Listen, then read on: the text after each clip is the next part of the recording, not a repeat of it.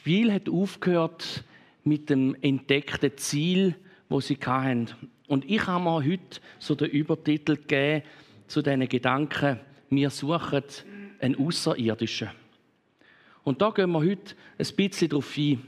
In dieser Geschichte sind schlaue Menschen unterwegs unsere Weisen, geschulte Astronomen, das heißt solche, die gelernt haben, aus den Sternen zu lesen und Schlüsse daraus zu ziehen.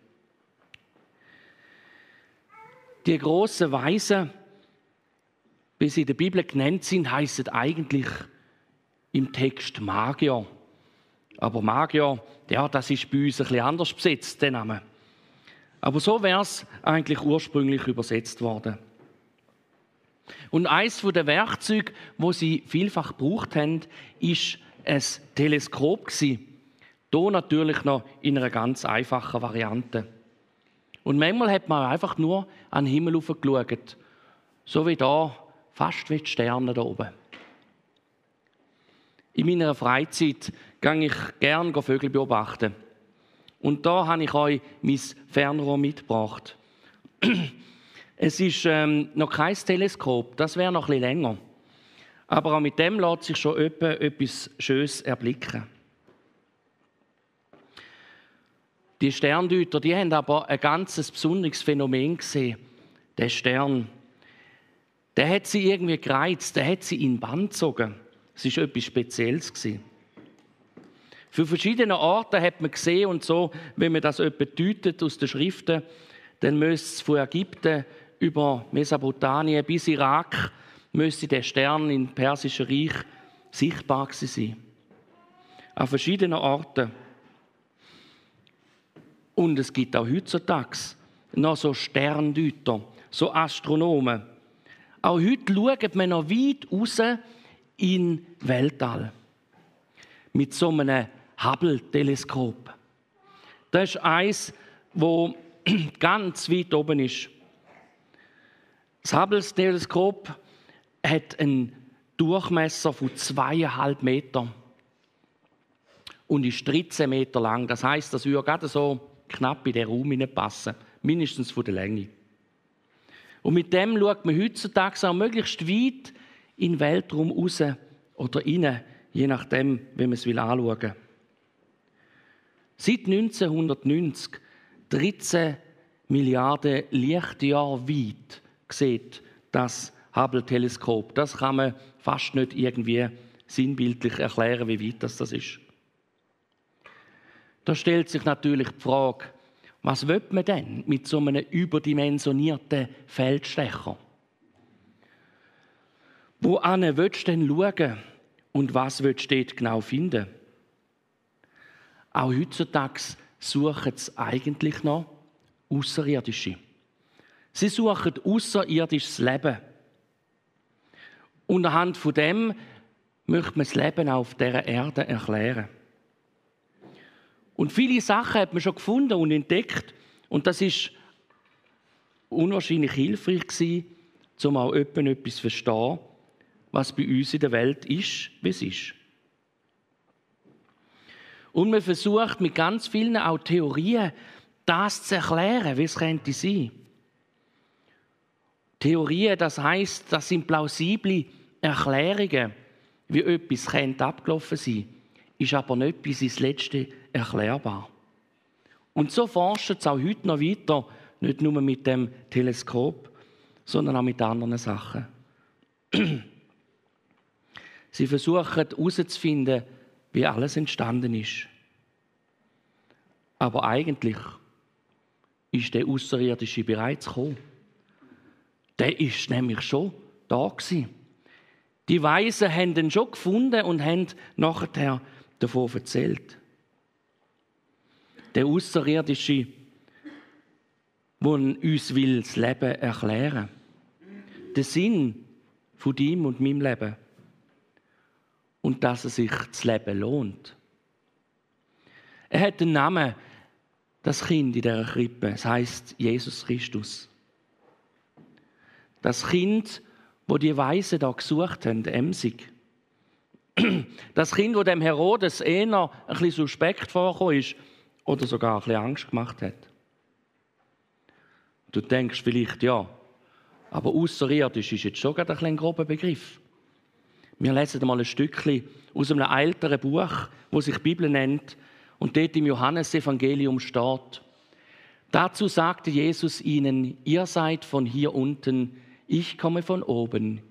Ihr gehört zu dieser Welt, ich gehöre nicht zu dieser Welt. Er ist definitiv nicht von da und ist doch von da gewesen. Er ist auf die Welt gekommen und hat 30 Jahre gelebt. In dieser Zeit hat er vieles bewegt. Unter anderem hat er auch mal mit einem König dürfen reden. Nicht ganz freiwillig, er ist nämlich dort äh, gefangen genommen worden. Sie haben ihn päckelt weil sie gefunden haben, das geht nicht, wie du das machst. Er hat nämlich etwas auf den Kopf gestellt. Er hat Sachen ganz anders gemacht und denkt, wie man sich gewohnt war. So Sachen wie Geld ist nicht gleich Leben, hat er gesagt. Er hat gesagt, es ist nicht so wichtig, was du isst und was du trinkst. Es ist nicht so wichtig, wie dein Nattel ist oder deine Selbstpräsentation. Also das habe ich noch dazugefügt, das hat es noch nicht gegeben in der Bibel. Es ist nicht so wichtig, wer du alles kennst. Es ist wichtig, dass du den einen kennst, den Jesus. Er hat gesagt, es ist nicht so wichtig, was man verdient, vielleicht was auch der heutigen Zeit hineingezogen, was deine Eltern verdienen oder wie viel Geld das sie generell haben. Er sagt auch, ich habe dich im Fall so fest gern. Ich würde im Fall zu dir stehen, selbst wenn du mal ein Seich machst. So hat er es aufgeschrieben im 2. Timotheusbrief im 2,13.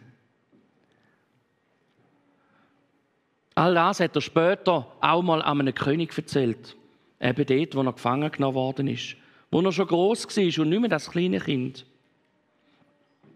Da hat er dem König unter anderem gesagt, mein Reich ist nicht von dieser Welt. Wenn es so wäre, hätte meine Diener für mich gekämpft, als ich verhaftet wurde.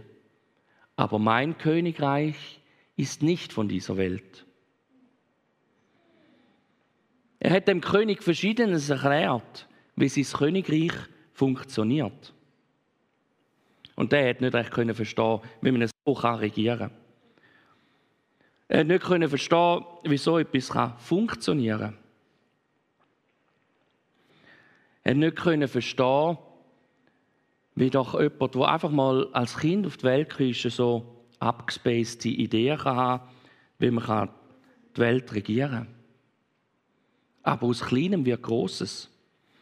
Ein, ähm, ein Musikschriftsteller, der Alfred Zoller, hat 1964, wohlverstanden ist einer, der nicht an, an in dem Sinn glaubt, auch nicht den Sinn dahinter sieht. So hat er ja im Text einmal geschrieben. Und trotzdem hat er das Lied komponiert. Der Stern von Bethlehem. Zum Heiland führt der Stern uns hin, darum folgen alle, groß und klein. Er liegt im Klippli arm und bloß, aber er wird ein König groß. Aber er wird ein König groß. Ein König, der kann in deinem Herz mehr bewegen, wie vielleicht viele andere könnten machen.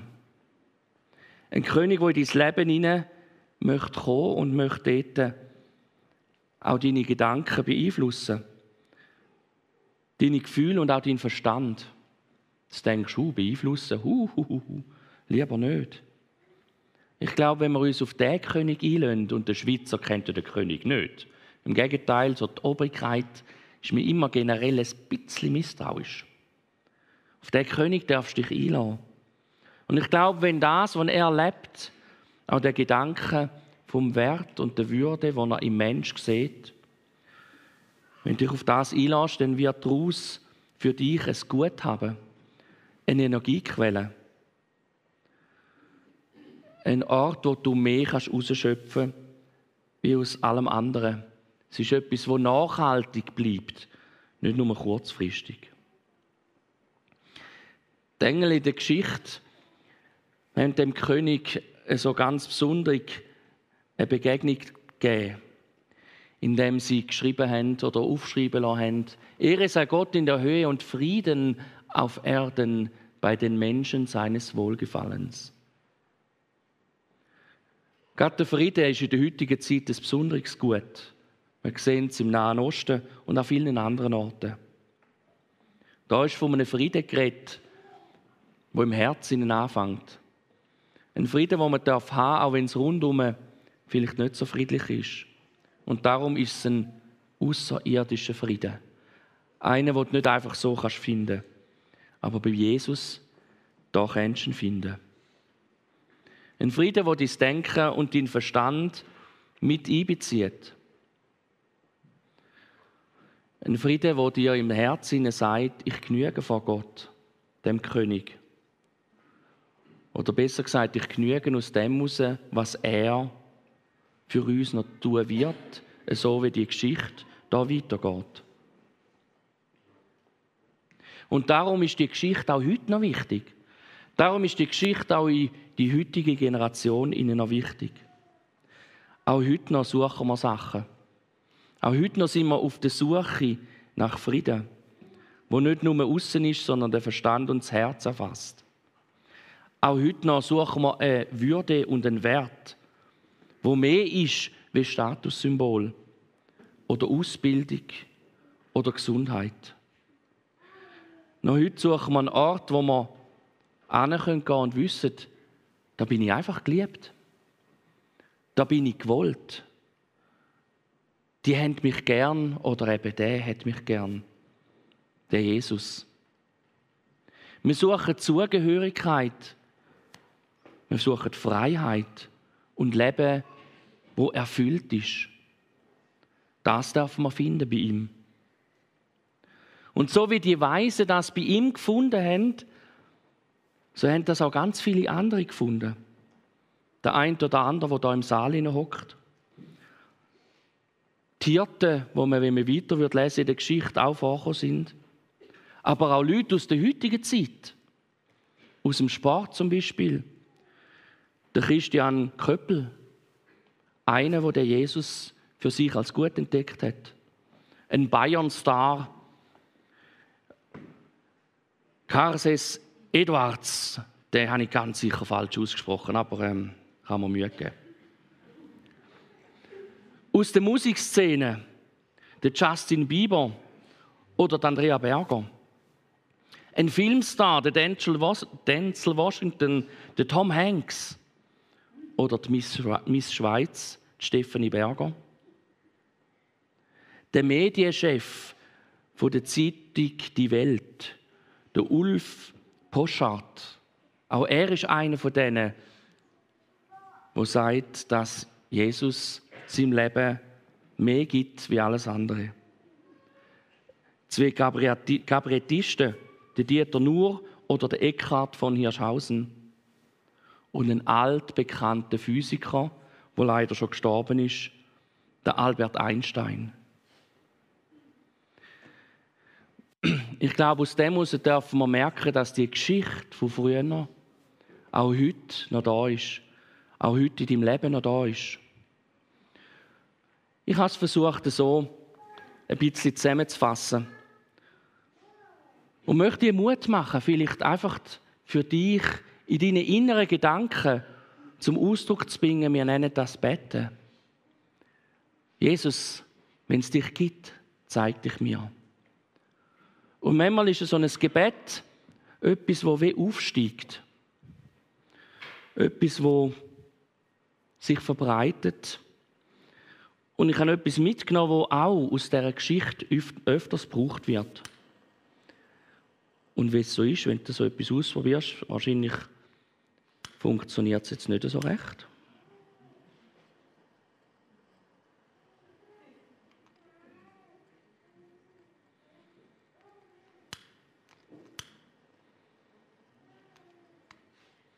So, theoretisch sollte es tun.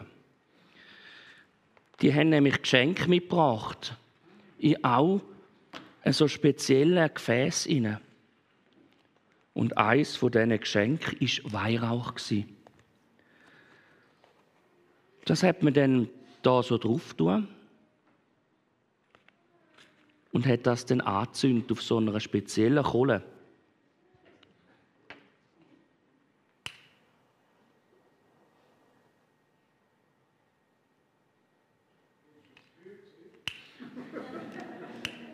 So ein Flammenwerfer oder so wäre nicht schlecht.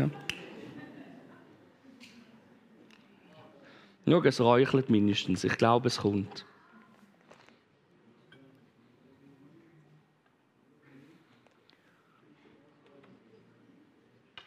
Etwas, das aufsteigt und sich verbreitet.